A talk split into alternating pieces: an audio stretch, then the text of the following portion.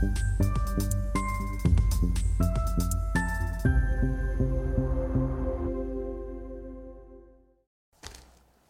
Bonjour, bienvenue sur Investir TV dans notre thématique idées de placement où un professionnel de la finance, de la gestion de patrimoine vient nous partager des idées de placement.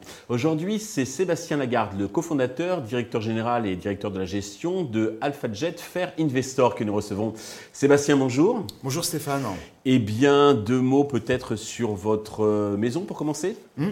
Alors, AlphaJet Fair Investor, c'est une société de gestion euh, toute neuve. On a eu notre euh, agrément de l'AMF en tant que société de gestion euh, en 2021 et l'agrément pour euh, notre SICAV, donc une SICAV de droit français à compartiment, en juillet 2021. Et depuis, nous avons lancé quatre fonds. D'accord. Alors, on va parler donc du premier, c'est AlphaJet Europe Microcap. Mm. Quelles sont ses caractéristiques, sa stratégie? Mm. Alors, en préambule, je vais, je vais le dire pour tout le monde le processus de, gestion est commun à tous les fonds que, l'on gère. Mhm. Euh, il s'appelle l'ADALPHA. Alors, c'est, euh, dans notre jargon, on appelle ça un processus quantamental où on va euh, commencer par étudier toutes les sociétés de nos univers d'investissement sous le prisme d'un modèle multifactoriel qui mhm. va aller regarder la valorisation des sociétés, leur, leur perspective de croissance, la solidité du bilan, ce que dit le cours de bourse et également des indicateurs de sentiment de marché. Et quand on met tous ces indicateurs euh, bout à bout, on arrive à construire des modèles euh, robustes qui tiennent euh, bien la route et dégagent de la surperformance sur le long terme. Alors évidemment, il n'y a pas de martingale, ça ne fonctionne pas tous les mois, mais mhm. le taux de succès des modèles, il dépend des univers, mais il est de 54 à 57% c'est-à-dire que 54 à 57% des sociétés qui ont une bonne note dans nos modèles vont surperformer. Donc on utilise ce processus de gestion dans, dans tous nos fonds pour éliminer une grande partie de l'univers euh, d'investissement. Mhm. Et ensuite, euh, les équipes de, gestion, donc on est trois gérants. Vous vous concentrez sur euh, ce qui en est ressorti. Exactement. Donc on se concentre sur les sociétés qui ont des bonnes notes ou des notes en forte amélioration. On les met en portefeuille. Et ensuite, notre travail en tant que, que gérant d'un point de vue fondamental, c'est de regarder toutes les nouvelles qui sont publiées par des sociétés dans lesquelles on est investi et de conserver, on va dire, euh, au cours du temps, euh, un portefeuille euh, bien équilibré et sans biais divers. D'accord. Voilà. Alors c'est intéressant comme méthode et c'est intéressant de, le préciser, tout à fait. Et, et donc AlphaJet Europe Microcap, c'est un de nos deux premiers fonds. Alors on a choisi de lancer ce fonds-là pour plusieurs raisons, hein, parce que là, on pense que la classe d'actifs, l'univers d'investissement est, est très prometteur. Euh, c'est le premier élément. Alors prometteur pourquoi? Parce que ben, on est sur des sociétés euh, de très petite taille. Ça, et, euh, ça correspond à des sociétés plutôt profilées start-up, donc mhm. qui génèrent beaucoup de croissance. croissance soit dit en passant, pour nous, donc les micro-capitalisations, ce sont toutes les sociétés qui ont une capitalisation boursière inférieure à 750 millions d'euros. Et c'est les deux derniers pourcents de, de, la cote, en fait, mais la moitié des sociétés cotées.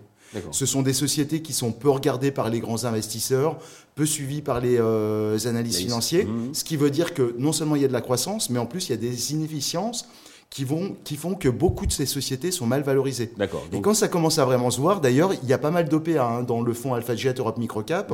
Depuis son lancement en juillet 2021, on est déjà à 6 OPA dans le portefeuille. Donc de la croissance, des valorisations euh, euh, raisonnables et un terrain de jeu euh, colossal bah, qui nous permet justement de faire de la sélection de valeur et de potentiellement donc surperformer notre univers d'investissement au cours du temps. Voilà. Et donc c'est un portefeuille qui a quand même des problématiques à gérer.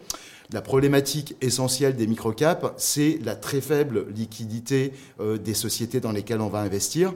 Et donc, pour résoudre ce problème-là, en fait, je, on a choisi, on a pris le, parti d'avoir un très grand nombre de sociétés en portefeuille, ce qui veut dire que le montant investi par société va être relativement faible. Donc, concrètement, aujourd'hui, on est investi sur un peu plus de 150 sociétés, ce qui veut dire aussi que ce le qui de lignes, mais bien sûr. ce qui est un grand nombre de lignes, mais ce qui mhm. veut dire que le montant investi par société est raisonnable. Donc on peut rentrer, construire nos positions facilement et surtout si quelque chose se déroule mal, on peut sortir euh, facilement mhm. parce qu'il ne faut pas oublier que les microcaps, j'ai dit euh, beaucoup de croissance, des valorisations plutôt raisonnables. mais il ne faut pas oublier que les risques qui vont en face, ce sont des sociétés petites, ce qui veut dire que souvent elles sont peu diversifiées en termes d'activité, et s'il y a un grain de sable qui se met dans la machine, ça peut être difficile. Donc avoir un grand nombre de sociétés en portefeuille et de manière corollaire des poids attribués à chaque société dans le portefeuille qui sont très raisonnables. Aujourd'hui, le plus gros poids que j'ai dans euh, ce portefeuille-là, c'est 1%, vous voyez. Donc si quelque chose se déroule mal sur une société en portefeuille, ça, ne va pas, euh, on va dire, entacher l'historique le, de performance. pour les prochains mois, comment voyez-vous le segment de, cette, de la cote Alors, euh, bon, évidemment, c'est un fonds action. Hein. D'ailleurs, on va pas, on ne, nous ne gérons que, de, que des fonds actions. Donc, c'est toujours difficile de faire des prévisions sur l'évolution des marchés actions juste une orientation, en, général.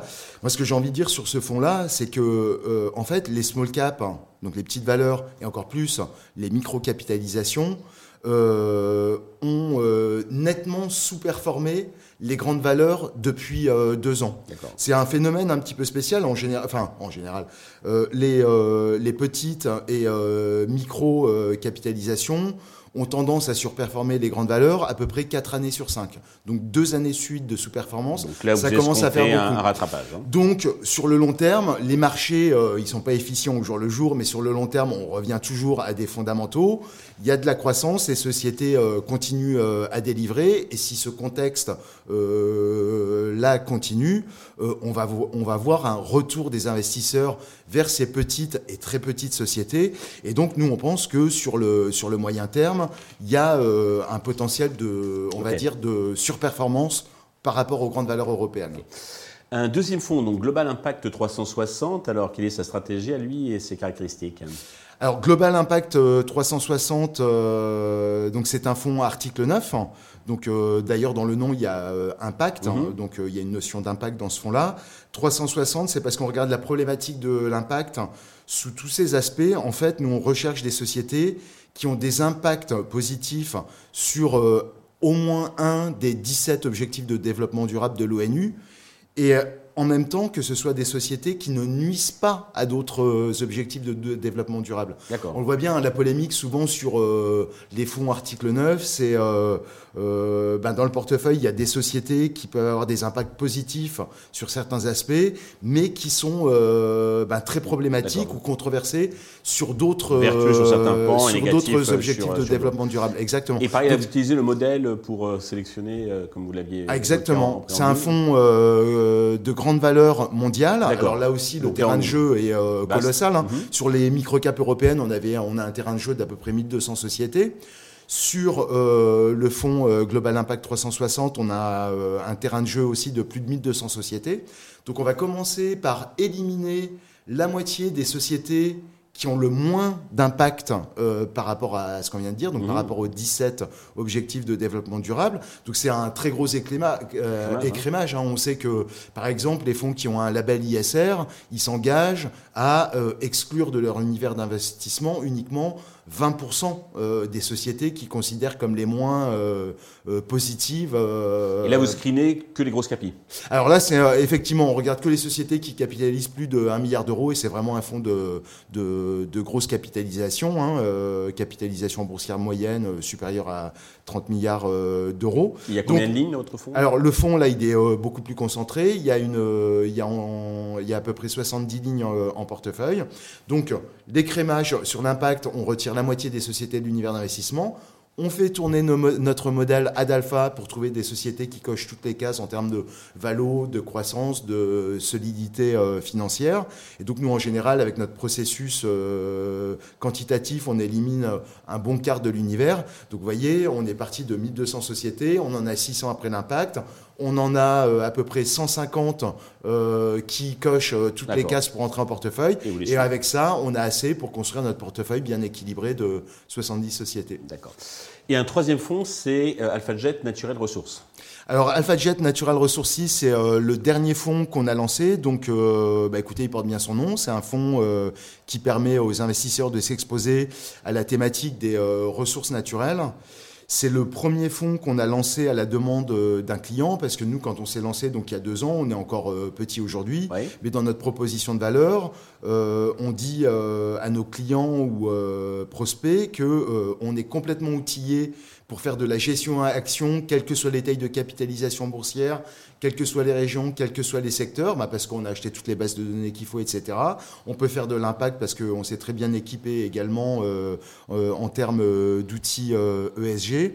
Et donc, au début de la guerre en Ukraine, on a un client qui était déjà investi dans le fonds AlphaJet Europe Microcap, qui nous a dit, moi aujourd'hui, donc c'était février 2020, 2021, 2022, pardon, aujourd'hui j'ai envie de faire une seule chose, c'est des matières premières.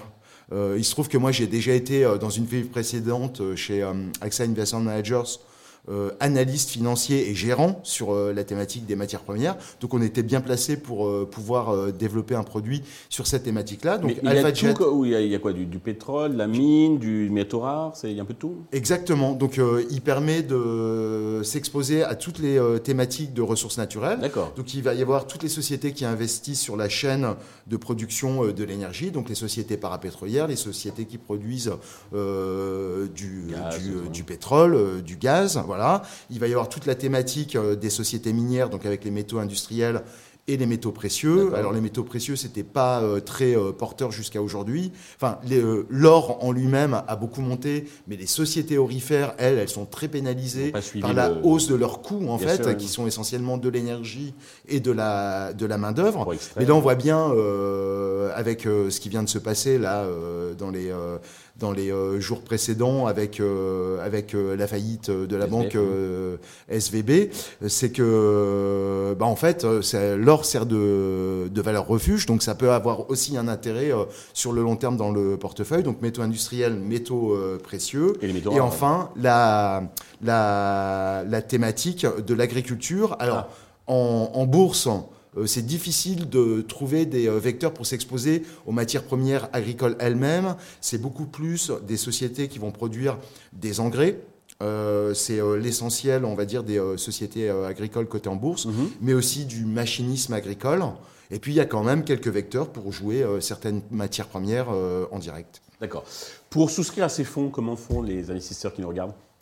Alors, nous, on a pris le, parti de, de on a pris le parti que nos fonds soient sans droit d'entrée pour faciliter euh, l'accès de nos produits euh, au plus euh, grand nombre. Jusqu'à présent, on a une seule part par fonds, donc c'est la même tarification pour tous. Alors en général, euh, pour les particuliers, euh, il suffit qu'ils demandent à leur intermédiaire financier mhm. de référencer euh, le fonds et ensuite ils peuvent y souscrire. Voilà. Et puis évidemment pour tous les investisseurs institutionnels, distribution classique. ils passent par leurs canaux habituels. Très bien. Sébastien, merci pour ces précisions et la présentation donc de vos fonds. Merci à tous de nous avoir suivis. Je vous donne rendez-vous très vite sur Investor TV avec d'autres idées de placement.